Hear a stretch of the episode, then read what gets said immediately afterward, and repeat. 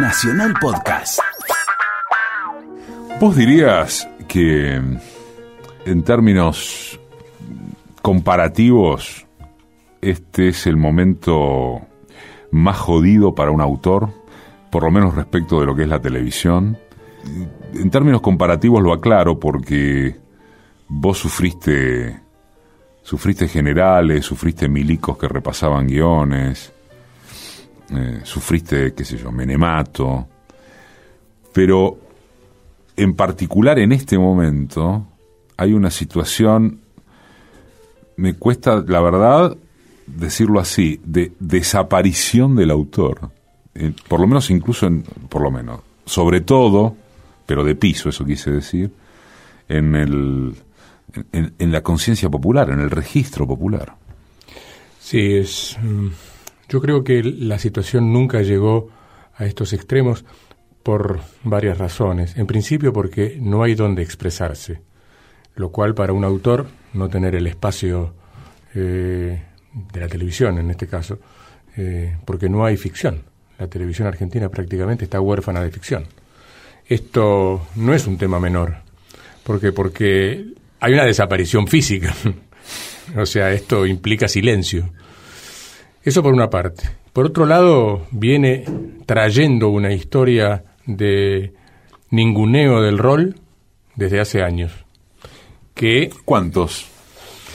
Y yo diría desde los últimos años de la década, de la última década del siglo anterior, es decir, de 97, 98 en adelante, y, y a partir de ahí, durante todo este siglo XXI, que es auspicioso para muchos, pero no para los autores. Y curiosamente, curiosamente lo digo porque estas son las paradojas que tiene la vida, hoy en día todo el mundo dice, en cualquier medio que se quiera escuchar, y en cualquier eh, rubro, que el contenido es el rey. Y resulta que es un rey que parecería por imperio de, Dios, como, como eran los reyes en la antigüedad y como siguen siendo, digamos, en el juramento, pero no por, por un creador.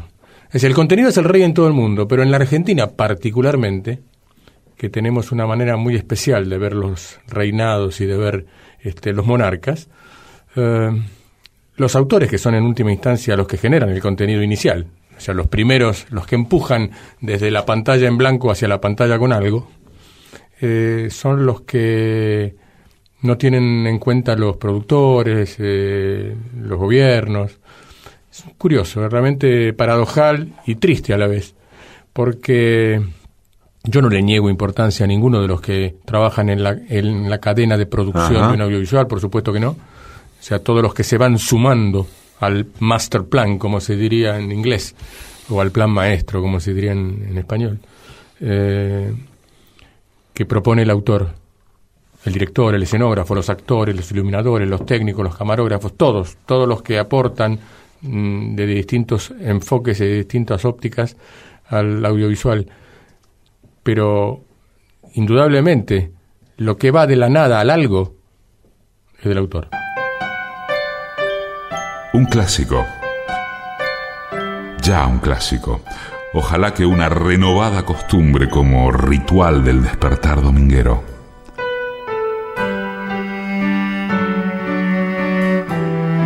Domingos, 11 a 12, un programa de entrevistas. Decime quién sos vos. Productor de televisión y teatro, miembro de Argentores y sobre todo uno de nuestros más grandes autores y creadores, Sergio Baiman cuenta quién es. Escúchame, Sergio, cuando pensamos, cuando vemos la telenovela brasileña, Culebrón venezolano, bueno, ahora las turcas, las mexicanas, coreanas, coreanas, indias. Bueno, ahí sí hay autor, no es de productores eso. ¿Cómo, es eso? ¿Cómo, funciona mundialmente? O sea, por un lado hay la desaparición de la ficción como tal, pero por otro lado, estamos hablando de la televisión argentina, pero por otro lado hay consumo de ficción y en altísimos valores de ratings, este, sobre todo en el caso de estas turcas que han llegado, las brasileñas. ¿Y eso tiene atrás autor o tiene atrás solo productores? ¿Qué tipo de desaparición es esta del que escribe? ¿Es una desaparición local o es un fenómeno relativamente universal? Es muy interesante lo que decís, porque por un lado eh, hay un conjunto de productores y programadores argentinos que sostienen que la telenovela no camina, no funciona, está de modé, está pasada de moda. ¿Y cómo le llaman si dicen eso a, a, no sé, a las mil y una noches o al sultán? Y curiosamente, digo, y ahí está la contradicción, programan en sus pantallas telenovelas que responden absolutamente al género, que son culebrones en el sentido más técnico de la palabra. Hay un género que es heredero del folletín, que pasó por el radioteatro y que hoy es la telenovela, que tiene determinadas reglas, por eso es un género. Todas las novelas que triunfan, brasileñas, coreanas, indias, turcas, mexicanas, tienen género de telenovela, respetan el género de la telenovela, porque cuando uno hace una ópera, hace una ópera. Y los cantantes cantan, y los músicos tocan, y los regisseurs dirigen, y el director de orquesta dirige el coro todo el mundo cumple una función en un género que es la ópera, es el melodrama. Nadie discute. Eh, nadie discute que Mimi muere al final de Bohème. Qué melodramático. Claro, justamente, es melodramático. Es un género. Pero parecería que en la Argentina, que nosotros, nosotros en, la Argentina inventamos el tornillo o el hilo negro, este, somos los inventores. Eh, los productores han creado un híbrido que viene desde hace años, que es una novela pero no tanto, una telenovela pero más o menos. El más o menismo, como todo híbrido, como todo eclecticismo, termina siendo abominado por todos los extremos. Si es telenovela, es telenovela, y si es comedia, es comedia, y está muy bien que cada uno tenga su género. Con esto no estoy diciendo que los géneros sean de hierro y que no pueda mecharse en el medio algún, algún que otro elemento, colarse alguno que otro elemento. Pero cuando no se respeta el género porque a estos programadores y productores no les gusta la telenovela, directamente no les gusta, entonces han dejado de programarla. ¿Qué pasó con esto? Que desapareció en la Argentina la telenovela argentina, pero no desapareció la telenovela, como vos muy bien señalaste recién. Los ratings de las novelas turcas, de las novelas brasileñas, que son culebrones, son altísimos. O sea que hay un público que sí las consume. En este negocio en el cual vos y yo participamos, se puede inventar todo, menos el público. Es lo único que no podemos inventar. Después inventamos situaciones, personajes, escenarios, pero el público está ahí, es ese que es. Acá el público ha demostrado a lo largo de los años que sigue consumiendo telenovela porque es un género que gusta, que atrapa y que acompaña. ¿Atraviesa todas las clases sociales? Absolutamente, absolutamente. Eh, hay algunas clases sociales que la ven vergonzantemente, que no, lo, que no lo reconocen en público. Había un viejo sketch de Hugo Moser en Matrimonios y algo más. No sé si lo recuerdas. ¿Cuál? Donde los sirvientes estaban viendo en la cocina en la telenovela. Ah. Una suerte de Babilonia de dice Y espiaba el... Y los señores, que estaban en una gran reunión con champán y caviar, espiaban porque querían ver cómo seguía la telenovela. Eh, Hugo, que era muy sutil para captar, digamos, este tipo de cosas, marcaba esta mirada vergonzante que tienen algunos, inclusive intelectuales, que gustan de la telenovela pero no pueden decir en público, porque parecería que la telenovela es un género menor.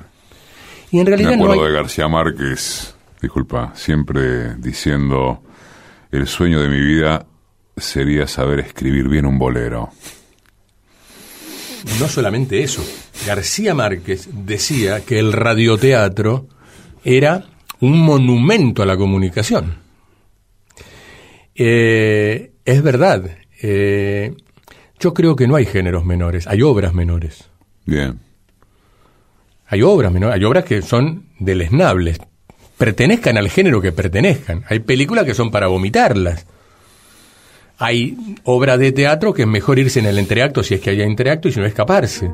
Sergio Weiman es uno de los creadores de la telenovela juvenil. en nuestro país, con Jorge Maestro, su amigo de la infancia, el compañero de banco de la primaria y después de magisterio en el Mariano Acosta, con quien sobre finales de la década del 70 crean Pipo en el aire, aquel histórico programa con Pipo Pescador y con Roberto Carnaghi, más otros ciclos infantiles. También en plena dictadura cívico-militar, quien nos recuerda Nosotros y los Miedos.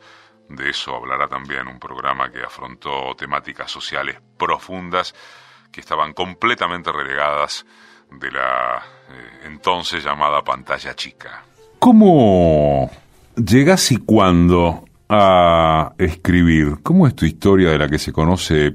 Yo creo que poco, porque cuando se te entrevista, y sobre todo en los últimos tiempos, diría yo, se te entrevista porque eso es un tipo de convicciones muy sólidas, o por lo menos de convicciones muy marcadas respecto de situaciones como estas que acabas de describir, o que en todo caso lo podemos charlar después, en el momento particular que se vive en la industria audiovisual, que ha venido a coincidir con la invitación a este programa, no fue buscado, eh, buscada tu presencia por eso.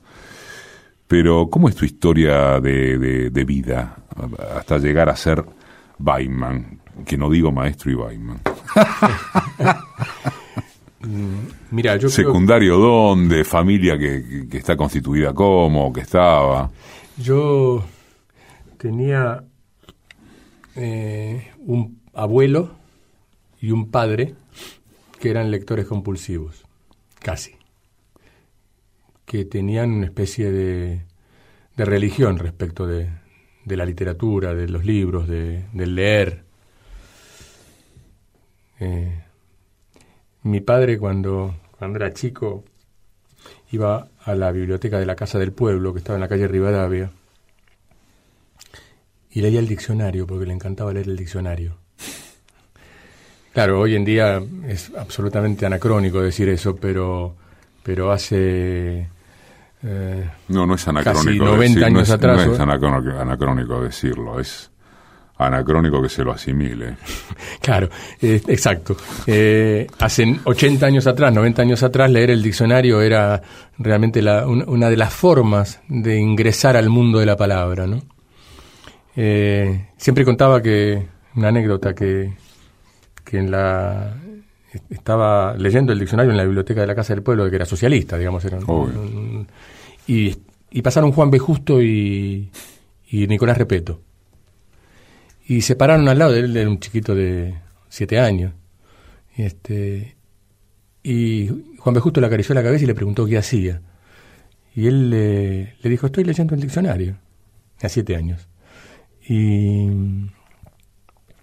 y Juan B. Justo le, acarició la cabeza y le dijo, este es el futuro de la patria. En esas frases que acostumbran los políticos. Épicas. Épicas que acostumbran los políticos, pero, pero había una gran verdad en eso, ¿no? Digamos, esto de que parece un chiste o que parece una frase grandilocuente y en realidad es una simple verdad. Entonces, eh, a partir de ahí, creo que mi infancia tuvo mucho que ver con, con la lectura. O sea, yo creo que antes de escribir hay que leer. Si no se lee es muy difícil escribir. Es muy complicado entender el mundo de la palabra si no se ha ingresado al mundo de la palabra a través de las letras. Entonces, primero las lecturas habituales de los 6, 7 años de Salgari, de Verne, y después, bueno, el, mundo de Cortázar, el mundo de García Márquez. Eh, en ese boom de la literatura latinoamericana de los 60. De los 60 y por otro lado digamos, los autores rusos, este, mi, digamos, mi abuelo que hablaba varios idiomas, era un judío que no era religioso, pero, pero leía en hebreo y en, y en yiddish, este, y, en, y en ruso y en, y en alemán, tenía una biblioteca muy variada. Yo, desgraciadamente, no, no manejo el ruso, digamos, este, y el yiddish solamente por palabras, pero él me traducía y me contaba historias, porque eh, vale la pena decir, para ver de dónde uno viene, ¿no?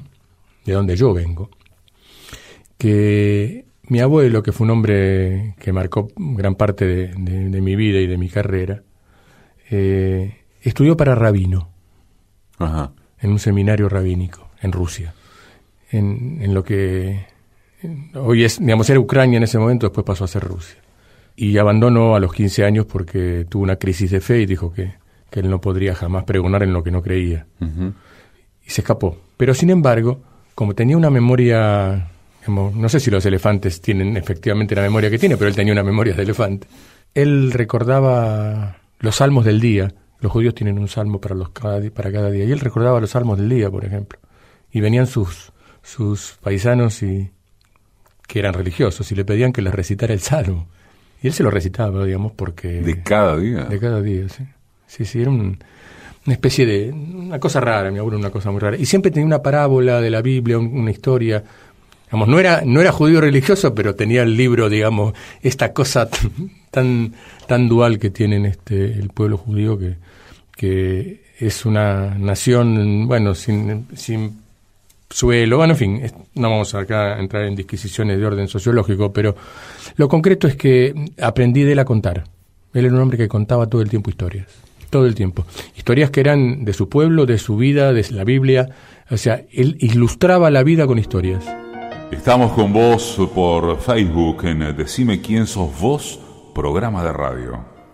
Sergio Baiman, uno de los más grandes autores argentinos. Decime quién sos vos. Y después tuviste que aprender a escribir. Y después tuve que aprender a escribir. ¿Y eso cuándo viene? Y eso viene en la adolescencia, viene a los 15, 16, 17 años, donde el, boom de la literatura iberoamericana caía sobre nosotros, digamos, este, sobre todo los, los intelectualitos este, de aquella época, de los años 60. Los años 60 en la Argentina fueron años muy muy productivos en cuanto a la cultura, en cuanto a la, a la valoración de la cultura como tal, con incursiones en, la novedad, en, la, modernidad. Y también llegaba eso, digamos, yo era alumno de una escuela que es el Mariano Acosta, el, normal de profesores, que tenía una tradición literaria muy grande. ¿Qué te parece? Este, y, y en y en el Mariano Acosta eh, empecé con, con, los primeros escarceos, las primeras peleas con, con la palabra escrita eh, a través de, de la, la, literatura en cuentos, digamos, del cuento que es un poco lo más accesible para, para la juventud. Cuentos que, que todavía hoy conservo algunos por ahí, este, cargados del fervor adolescente que, que tiene que ver con, con los blancos y los negros tan marcados, con los con los amores este, pasionales y con todo lo que tiene que ver con los 15 años de aquella época. Además de los guiones de Zona de Riesgo, Clave de Sol, Estado Civil, la banda del Golden Rocket, Gerente de Familia, Los Machos, Montaña Rusa, Amigobios, Weiman es el creador de telenovelas como Dar el Alma, Increíblemente Sola, Gente como la Gente, Cara a Cara, Yolanda Luján y miniseries como Juegos Prohibidos y Buena Plata. ¿Tenías desde cuándo eh, algún formato de vivir de contar en la cabeza? La verdad es que no lo vivir profesionalmente estoy hablando. No, la verdad es que no lo tenía. ¿Y qué, qué tenías? ¿A los 15, 16, A los 15, 17 años. Filosofía y letra. Sí, eh, estudié, estudié abogacía, porque era un poco, digamos, como continuar con con el deseo familiar, ¿viste? A veces mm. los mandatos son no son expresos, pero son, son tácitos, pero son pesados. Eh, hice la mitad de la carrera de abogacía hasta que me di cuenta que yo realmente como abogado no servía. No estaba para, para convertirme en, en, un litigante. Litigante desde, el, la, cosa, la procuraduría. Sí, entonces, en la mitad. Largué en la mitad. Más de la mitad de la carrera. Y, entonces me voy a filosofía. Me voy a estudiar filosofía. Y estudio la mitad. ¿En la, UBA? En la UBA. Sí, sí, sí, siempre. Por suerte siempre caí en la escuela. Siempre caíste en la. Tengo la suerte de haber caído siempre en la escuela. Pública. Es una, es una gran suerte, una caída feliz, digamos. Eh, y, y ahí estudio en filosofía. Vos que tenés mi edad, más o menos, un poquito menos, pero, pero ahí andamos, este, te imaginas lo que era filosofía en los 70. Ser estudiante de filosofía en los 70, tener el pelo un poquito largo y barba, implicaba este, estar, digamos, en una vereda en la vereda enfrente de todos los demás.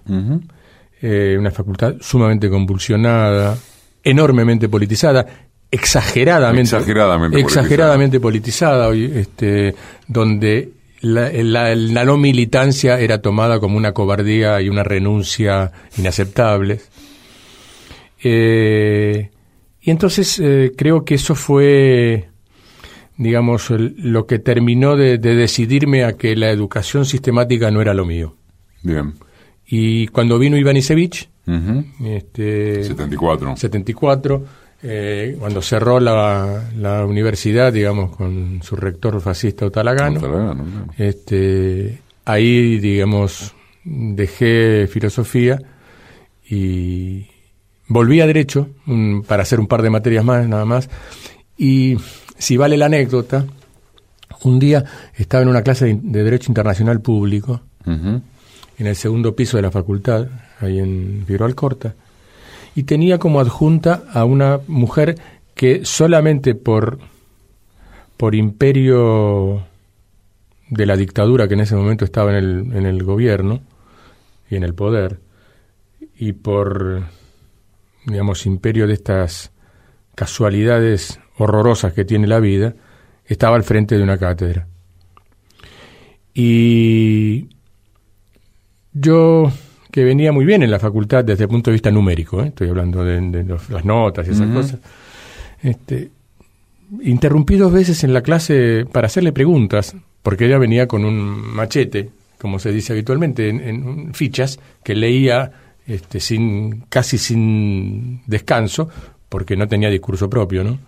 Una inútil, una, una casi una ignorante, digamos, de, leía por casualidad en realidad. Entonces yo pero no, no por, este, por joderla, sino por, por curiosidad y por necesidad de saber, eh, la interrumpo y le hago un par de preguntas. La segunda vez que la interrumpió, me cortó en el aire y me dijo que no fuera irrespetuoso porque ella estaba dando una cátedra. Digamos, como si hubiese sido una cátedra, ponele, del, del 1300, este, con el pupitre. Entonces cuando terminó la, clase, que eran las 11 de la noche, yo bajaba la escalera y dije, ¿qué hace una persona como yo en un lugar como este? ¿Por qué yo tengo que escuchar y soportar a una mediocre de este calibre si a mí en realidad no me interesa en absoluto ni lo que dice ella ni lo que voy a hacer con lo que dice ella? Y no volví nunca más a la facultad. No volví a pisar desde, esa noche. Desde esa noche no volví a pisar nunca más la Facultad de Derecho. Para escuchar de vuelta las entrevistas, bajarlas, guardarlas, como quieras, es www.decimequiensosvos.com.ar. Ahí, ahí ya estamos entrando a la puerta de la dictadura donde pasa qué para que después desemboque en... No, en realidad ya estábamos en la dictadura, porque yo había vuelto, eh, en el 74 dejé ah. filosofía, y había vuelto a derecho, ya estábamos... dado cuenta que era 75. No, era 76, ya estábamos, en, ya estábamos en la dictadura, y ahí había que escapar. Ahí lo único que Entonces, quedaba era y, era pasar a la clandestinidad en el sentido de tratar de, sobrevivir. Había que sobrevivir en este país. O sea, vos lo sabes perfectamente. No estoy exagerando ni estoy poniendo notas de dramatismo donde no lo hubo. Eh, este país, en este país, ser joven y pensar eran dos delitos que se pagaban muy caro este, en, los, los finales de los 70. Entonces, eh, era una Argentina muy difícil tres o cuatro años me dediqué a lo que era lo mío, que era la docencia. Yo venía trabajando como docente desde, desde el año 70. este, trabajé 11 años, hasta el, desde el 69 hasta el 80. Este, a pesar de que ya en el 80 ya estaba trabajando en televisión, todavía mantenía un grado. Fui maestro de grado durante 11 años, de todos los grados, desde primero hasta séptimo. Este, es una experiencia inolvidable, maravillosa que todavía hoy sigo recordando y todavía hoy, por suerte, tengo exalumnos que se encuentran conmigo o que me, escriben de vez en cuando y algunos de ellos premiados, este, con premios nacionales, con menciones. Una vez me tocó ser jurado del Premio Nacional de, de Guión del Ministerio de Cultura en el gobierno anterior. Elegimos como primera mención a una obra cuyo autor, el día que vino a buscar el premio, me trajo un libro de don Segundo Sombra firmado por mí, que yo le había entregado como premio al mejor cuento en quinto grado en la Escuela Merano Acosta, donde yo fui maestro, después del departamento de aplicación, me trajo, me dijo, me diste el primer premio y me estás dando este. Qué increíble. Increíble estas cosas que, que, pasan en, en, la vida de uno que son, digamos, que, que uno tiene que decir gracias todo el tiempo. Autor, uno de los mejores. Productor de televisión, de teatro, miembro de Argentores. Sergio Baiman. Está contando quién es. Desde 2009, Decime quién sos vos. Un programa de entrevistas. Domingos. 11 a 12. Decime quién sos vos.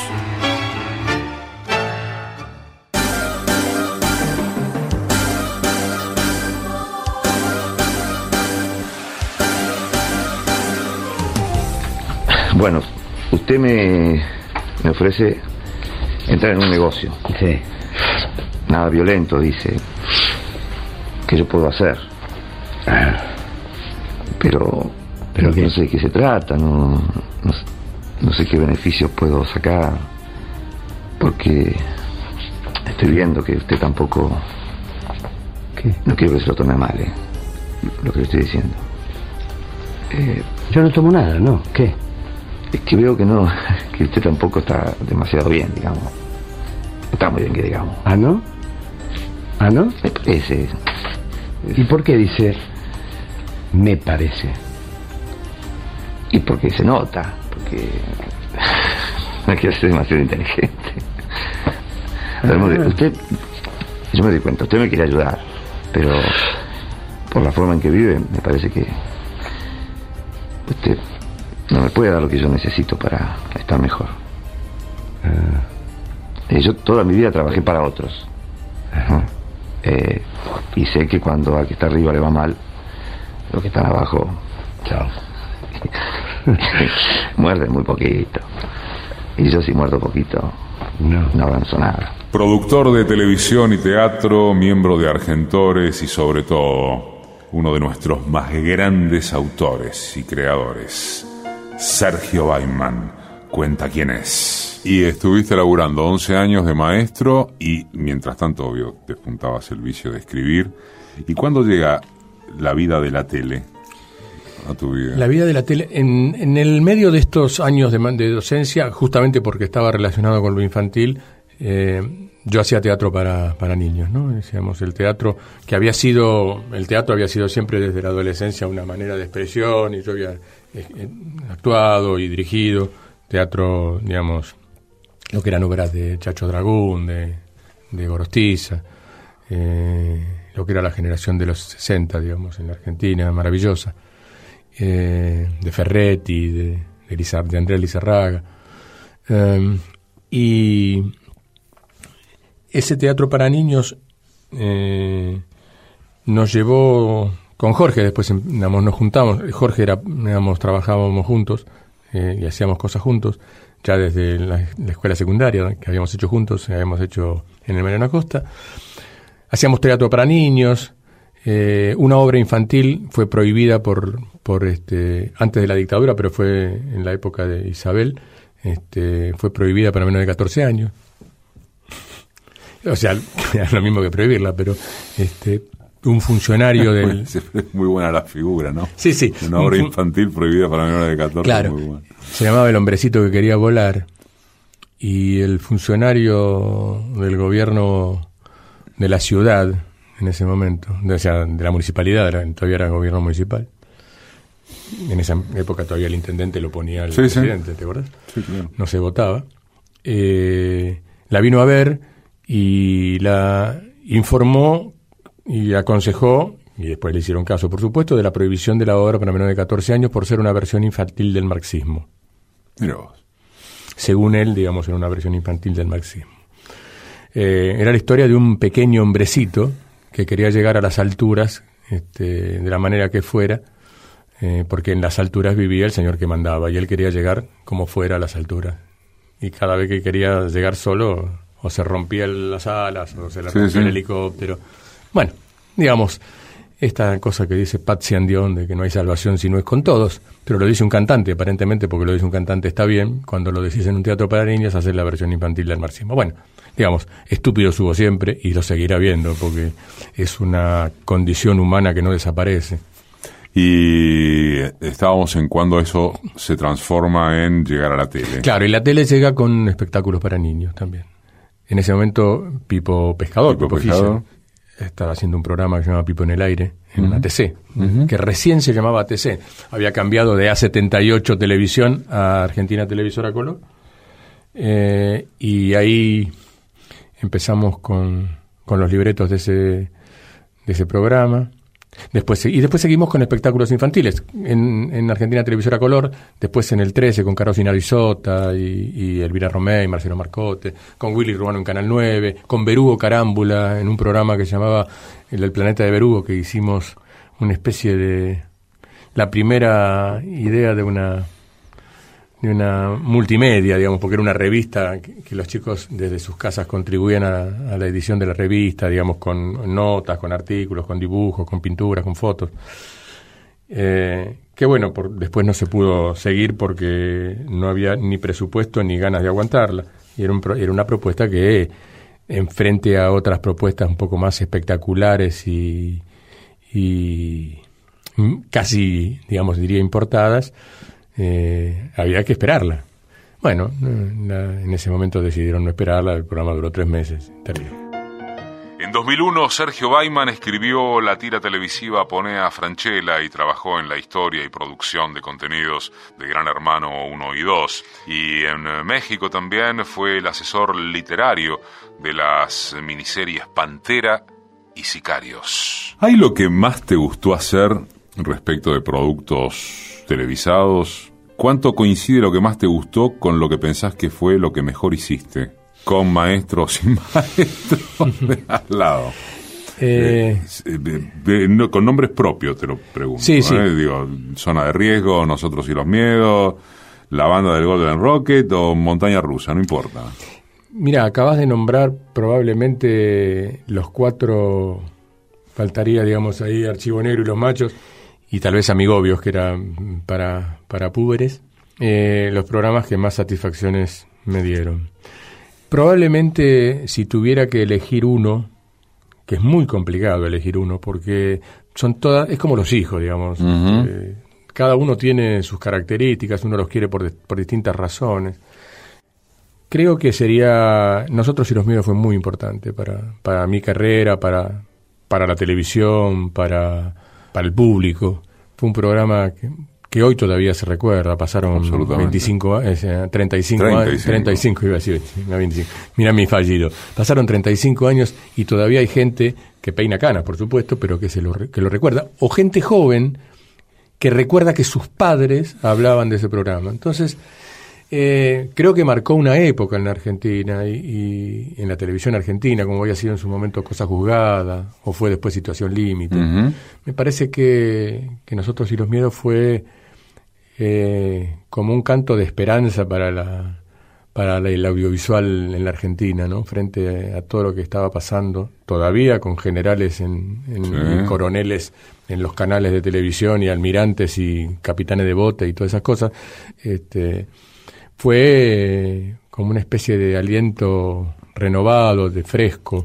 Acerca de, de los generales y los capitanes de bote y los cabos comandando departamentos culturales, canales, ámbitos creativos, digamos. ¿Tuviste anécdotas, episodios cara a cara con alguno de esos tipos? ¿O siempre tratándose de que eras autor, y sos autor, claro, eh, era por interpósita persona? Siempre era por interpósita persona. Siempre. Siempre. Porque un miedo cerval a los, eh, a los autores, a los intelectuales. Le... de vergüenza ajena, de juntarse, de, de, de no, vergüenza propia de que no y querían, ajena. De que no querían quedar en offside, digamos, frente, ah, frente okay. al, a cualquier cosa. Entonces, este, siempre lo hacían a través o de productores o de asesores. La palabra asesor, que es un eufemismo, Uf. digamos, tan usado, eh, sí, lo hacían era, había trato social, digamos, el trato social de, De saludo. de saludo, de, de compartir un ágape o, o estar en el mismo lugar, digamos, pero, pero no de hablar específicamente de pantalla, producto, línea, eh, no venía por ahí. Por, primero porque para ellos expresar una línea en lo creativo, una línea política en lo creativo es muy complicado, muy complicado. Este, sin embargo, sí tenían emisarios. Eh, recuerdo perfectamente. eh, Emisarios que se reconocían como tal o que eran del tipo, eh, che, me enteré que, va, no sé qué pensás, viste, pero fíjate. mira, te voy a contestar con la anécdota y a lo mejor eso, Bueno. eso te. Estábamos, estábamos por hacer un programa en Canal 9. 80, 1, Tres, 2, 2. 80, 80 y eh, eh, principios del 83. Ok, Este, fines del 82, principios del 83. Estábamos escribiendo Los Miedos en Canal 9. sí, Y entonces la dirección artística de Canal 9, estaba Pedro Escudero en ese momento, Sí. director artístico, y María Cristina Metzger estaba como gerente de contrataciones, nos, nos convocan para escribir un- lo que llamaba un unitario, que es una serie en realidad, un, teleteatro semanal de 13 capítulos. Y que querían una historia al estilo de Nosotros y los Miedos, donde hubiera, digamos, como dos lecturas posibles. Una historia por arriba, digamos, interesante, como historia, digamos, lindando con lo policial, y que por debajo llevara algo de contenido sin tampoco este, ir al hueso, ¿no? Diseñamos una historia muy interesante, se llamaba Jugarse Entero, que era la historia de una constructora metida en muchos negociados de construcción mm, contratados este, con el Estado y, y con, con privados, que en realidad escondía capo del juego clandestino. En ese momento el juego clandestino era muy importante en la Argentina. No sé si hoy todavía lo sigue haciendo de la misma manera, pero en aquel momento sí lo era. Cuando la quiniela no era oficial, digamos, Sí, sí, no había sí. quiniela oficial. Y que si bien era un juego doble, porque la empresa en sí misma era una trampa, pero además era el frontis, era la fachada para, para anidar, digamos, donde anidar los, los negocios del juego clandestino. Una historia realmente interesante y que nosotros pensamos y hablamos y concretamos la pareja protagónica con Miguel Ángel Solá y Susu Pecoraro, que en ese momento eran pareja. Eran pareja. Eran pareja. Miguel estaba encantado con la historia, entusiasmado, como es, como es él, además, un entusiasta natural. Susu también. Estaba todo encaminado y armamos un elenco realmente muy interesante. Estaba Villanueva Cosa, estaba Alberto Argibay, Elena Tassisto, Pachi Armas, este, realmente gente grosa, gente del audiovisual y del teatro argentino grosa. Muy contento. Pero este aquí, siempre hay un este aquí, que el coronel de turno, que comandaba Canal 9, un día avisa que la protagonista la elige él, una protagonista femenina. Cuando uno escucha esas cosas, cuando se escuchaban esas cosas, uno empezaba a temblar. O sea que no podía ser su supercoraro. No iba, a ser su, no iba a ser su supercoraro porque la, eh, había una actriz, si es que se le puede llamar actriz, digamos, esto casi es una ofensa para las actrices, pero las actrices me sabrán perdonar. Había una actriz, modelo y actriz, en ese momento, que era, digamos, estaba en toda la gomería de Buenos Aires. Ok. Eh, y, y algunos del conurbano también.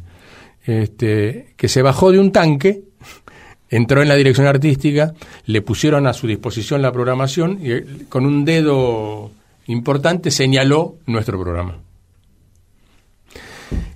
Todo esto, digamos, toda esta cáscara que te estoy contando en realidad viene a cuento de cómo venían los emisarios. El día de la primera reunión, porque, por supuesto, ahí empezó el problema, el día de la primera reunión que tuvimos oficialmente donde nos avisan esto, Susuno va, va fulana, Sí. no la voy a nombrar para no darle prensa. Ah, está bien. Este, va fulana, eh, inmediatamente Miguel dice, chicos, con todo el dolor del alma, Olvídense de mí. olvídense de mí. Hablamos con un galán, con otro galán, con otro galán, galán actor, digamos. ¿no? Sí, sí. Bueno, no estoy ocupado, no, no puedo, no, sabes que este, tengo un proyecto de teatro. Hasta que, bueno, finalmente Juanjo Camero acepta hacerlo, Juan José. Eh, en la primera reunión que, que viene esta persona a nuestra oficina, nosotros tenemos la oficina en Santa Fe y Billinghurst, en un- una vieja, una vieja escuela, la que había sido una escuela suiza este, que después se había transformado en un reducto bohemio donde había pintores, este, escultores, eh, tarotistas. Nosotros teníamos la oficina ahí, nuestra primera oficina, eh, en un patio techado que tenía este, el declive natural del patio, entonces las sillas giratorias, cuando las dejaba solas se iban. Digo, para mostrar este, de dónde arranca uno. Y vino, esa, miró todo como si eh, realmente con el asco natural de alguien que no está acostumbrado a esos lugares. Ajá.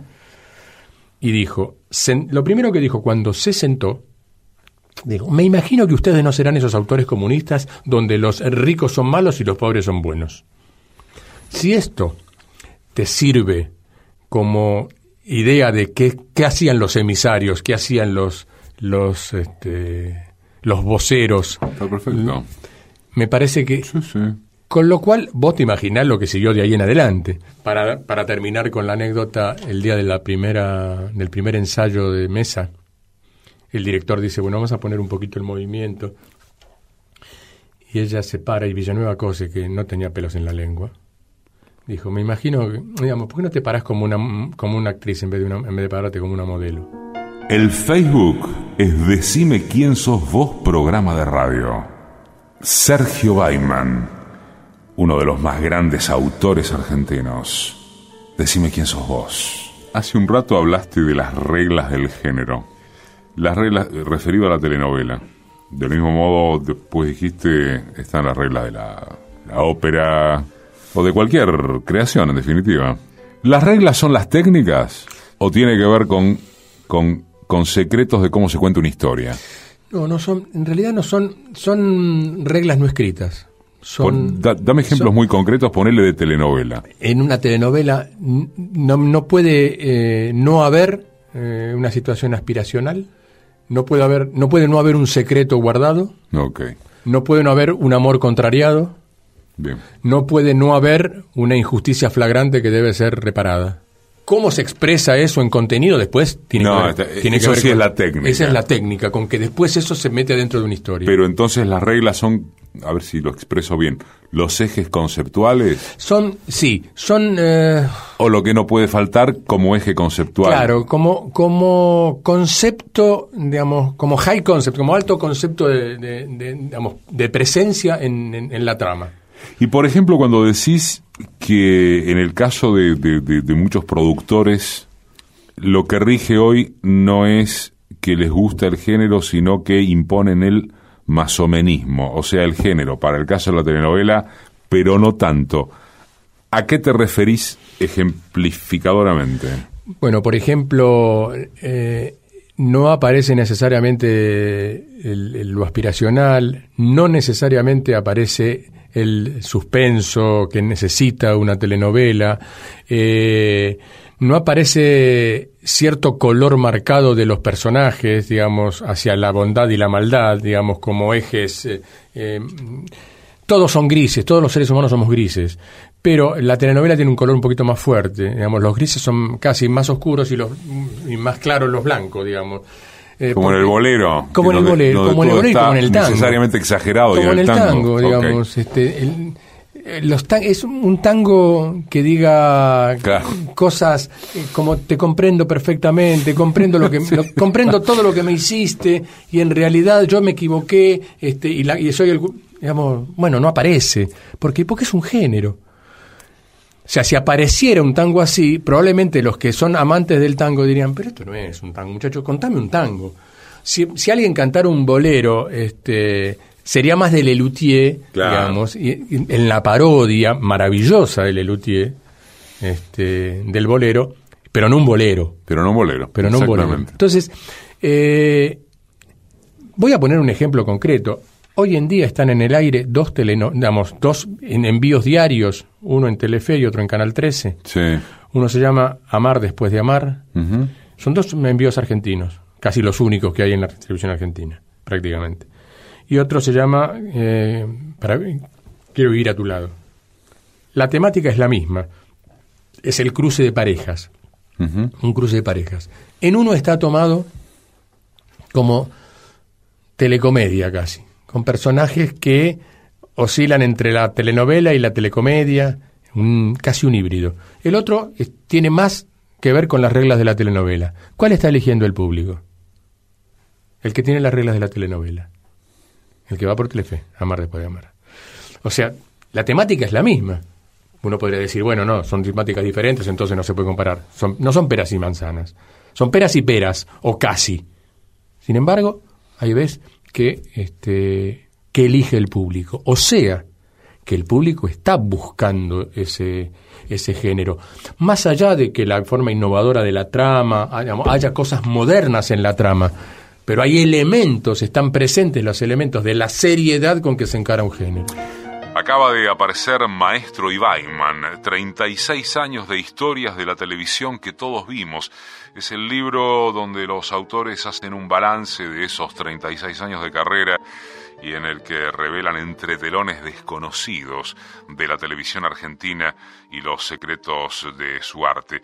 Ambos ganaron cuatro Martín Fierro y estuvieron nominados por el Broadcasting, la Fundación Huésped y la revista Prensario. Leí hace no tanto que, si vos pensás, por ejemplo, en una telenovela hecha acá, estás pensando o estás hablando de alrededor de emplear 400 personas, puede Entre 300 y 400 personas, directa o indirectamente. ¿Tan más barato es eh, importar el sultán? Sí. Mucho más barato. Muchísimo más barato. Para ponerte un ejemplo, hoy el costo de una telenovela está entre 65 y 70 mil dólares la hora. 65 y 70 mil dólares la hora, estás hablando de valor en, acá en Argentina. En Argentina. 65. Digamos, pueden ser 60, pueden ser 72, veamos, el, por capítulo. Por capítulo, por hora. El costo hora. Eso incluye todo. Eso incluye todo. digamos, Así lo quieras hacer con interiores tipo esto, no sé. Bueno, no. digamos, estamos hablando de una de un estándar de producción que sea competitivo, ¿no? O sea, que tenga relativamente. O sea, si no es si no tiene algo de espectáculo industrial, no, no, se banca. Y no se banca. No, ya no se banca. Ya no se banca. Ok. Ya, ya el público no se banca como antes, digamos, decorado que se mueva cuando se cierran la puerta. Sí, sí, sí, está bien. Este, bueno, 65 a 70 mil dólares por capítulo sale producir acá. Acá. Y importar eh, algo bueno o malo no importa. 4 mil, 5 mil dólares. Ah, bueno, no existe, claro. O sea, desde el punto de vista económico, la programación de, de, la telenovela extranjera es casi una necesidad para, para los dueños de las televisoras, las empresas dueñas de las televisoras.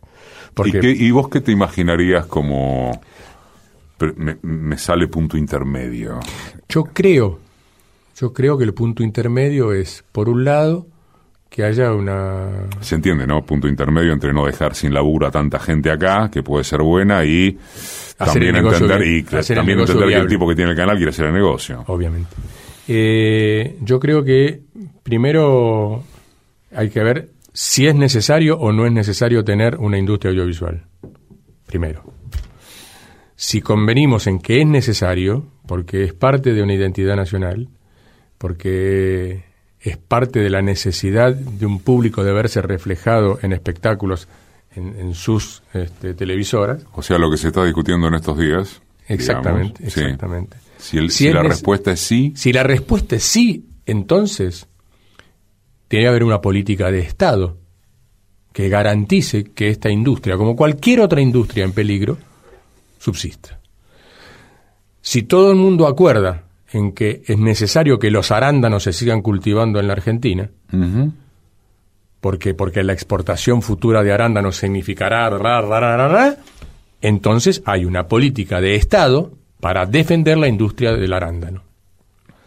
Si todo el mundo acuerda en que el vino es una industria, la industria vitivinícola es una industria que genera trabajo, puestos de trabajo y posibilidad de ingresos a través de las exportaciones en la balanza comercial y está en peligro por el motivo que fuere, porque los costos son altos, porque no hay competitividad, entonces se da apoyo. Si convenimos en que el audiovisual es una industria, que es una industria necesaria, que puede generar muchísimos puestos de trabajo y que además puede generar ingreso de divisas como le genera a Turquía, a Brasil, a, México, a Estados Unidos. ¿Qué país que no tenga protección puede Todos estos países, todos estos países tienen protección para sus audiovisuales. Tienen una política de Estado que los protege. Yo no estoy diciendo que haya que regalarle nada a nadie, ni que haya que mantener ningún bolsón de corrupción. Que quede muy claro esto, porque si no, aparecen las falsas identidades en, los foros diciendo ni un peso más a los chorros de la industria audiovisual. Todos los días en www.decimequiensosvos.com.ar Por otro lado, me parece que el cine, particularmente, a diferencia de la televisión, que tiene más que ver con lo industrial y el consumo directo, sí. es una relación más directa, eh, donde hay menos lugar para la experimentación y es más concreto, el cine, por sus características, debe tener un costado de experimentación, porque para eso está creado, digamos, como concepto. Eh, en el cine pueden convivir perfectamente, sin, sin temor a, anularse mutuamente, un cine para pocos, experimental, y un cine masivo. Esto, digamos, no, no, está, invalida una cosa a la otra. Eh, porque si no estaríamos quitándole la posibilidad a aquellos que pretenden innovar eh, y que necesitan un sustento para poder trabajar. O sea, porque si no están solos remando en contra de la corriente. En la televisión, a diferencia del cine, hay, digamos, más una respuesta industrial. O sea, la televisión es poner en el aire todo el tiempo y recibir respuesta inmediata del público todo el tiempo. Con lo cual, el lugar para, para la experimentación queda un poquito más acotado. Sin embargo, existe hoy en día una segmentación de público Ajá.